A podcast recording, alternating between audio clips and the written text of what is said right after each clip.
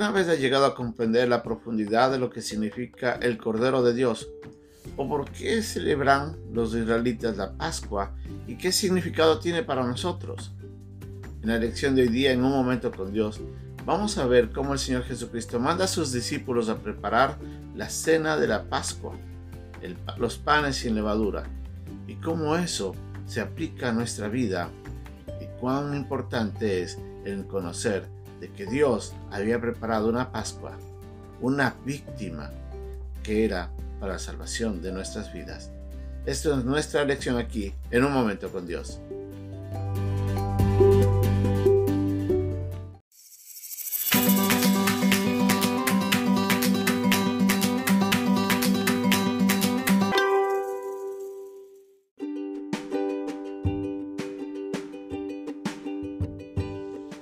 Pasaje de hoy día se encuentra en el capítulo 14, versículos 12 al 16 de Marcos. El primer día de la fiesta de los panes sin levadura, cuando sacrificaban el cordero de la Pascua, sus discípulos le dijeron, ¿Dónde quieres que vayamos a preparar para que comas la Pascua? Y envió dos de sus discípulos y les dijo, Id a la ciudad y os saldrá al encuentro un hombre que lleva un cántaro de agua, seguidle.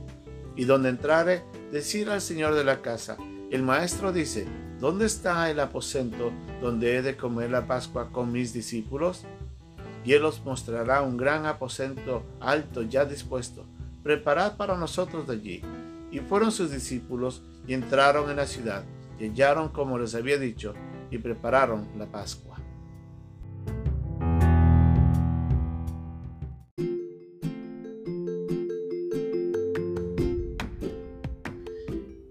Dice Marcos en el capítulo 14, en el versículo 12, era el primer día de la fiesta de los panes sin levadura, cuando se sacrificaban el cordero de la Pascua.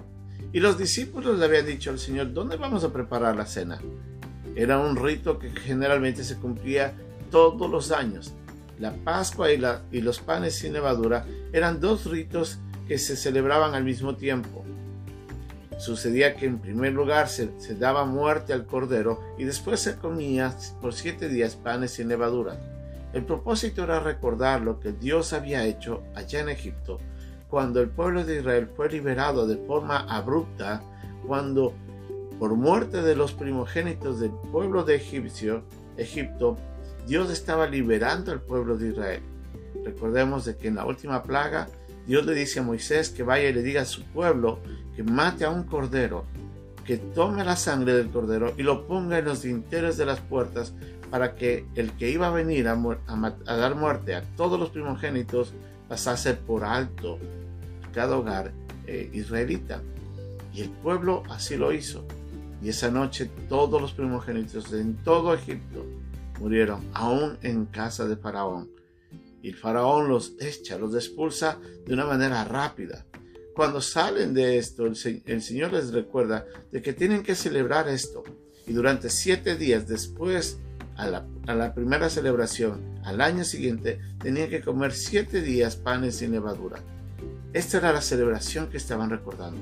Cristo ahora, en cambio, él estaba por celebrar la Pascua, pero de una manera completamente diferente a lo que él había celebrado todos los años anteriores. Él ya estaba preparado en cambio para ser ese cordero, esa víctima de Jehová que vendría a morir en la cruz para el perdón de nuestros pecados. Los discípulos no entendían lo que estaba pasando.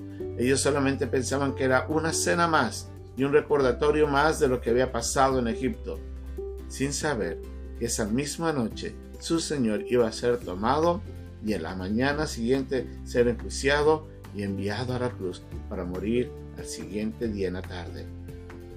Cuán importante es para nosotros entender que Dios tiene todo preparado y aún en estos detalles, y específicamente en estos que son tan valiosos, los del el sacrificio de Cristo para nuestra salvación, tenía todo preparado.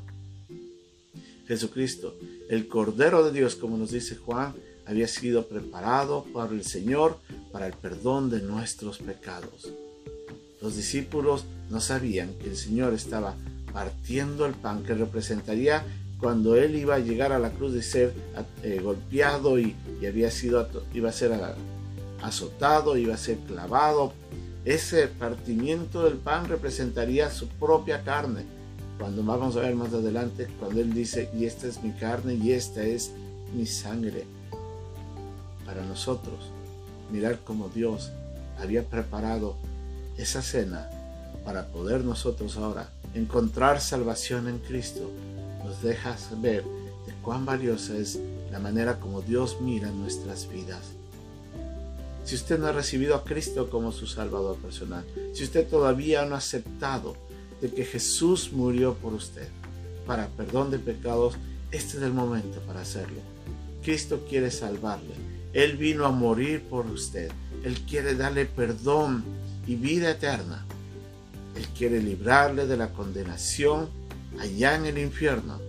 Si usted cree de que Cristo, siendo el Cordero de Dios, vino a morir para el perdón de sus pecados. Esa es la celebración de la Pascua. Esa es la celebración de, de la muerte del Cordero de Dios. Si usted lo recibe, Él le perdona sus pecados. Si usted le recibe por fe, Él le va a librar de la condenación. Para los que ya hemos recibido eso, para los que ya hemos creído, es el momento de consagrarnos en ese instante y decirle al Señor gracias por haber enviado a tu Hijo para salvarme de ese lugar horrendo en el que yo merecía ir a causa de mi pecado y que ahora, por mi fe en Jesús, yo ya no tengo que ir. Demos gracias al Señor por ese don inefable, ese regalo de la salvación por medio de Cristo. Que Dios nos ayude a vivir adorándole y agradecidos por ese sacrificio. Y si usted no ha recibido a Cristo, le animo. Dios quiere salvarle. Este es el momento en el que usted puede ser salvo. Que Dios nos bendiga.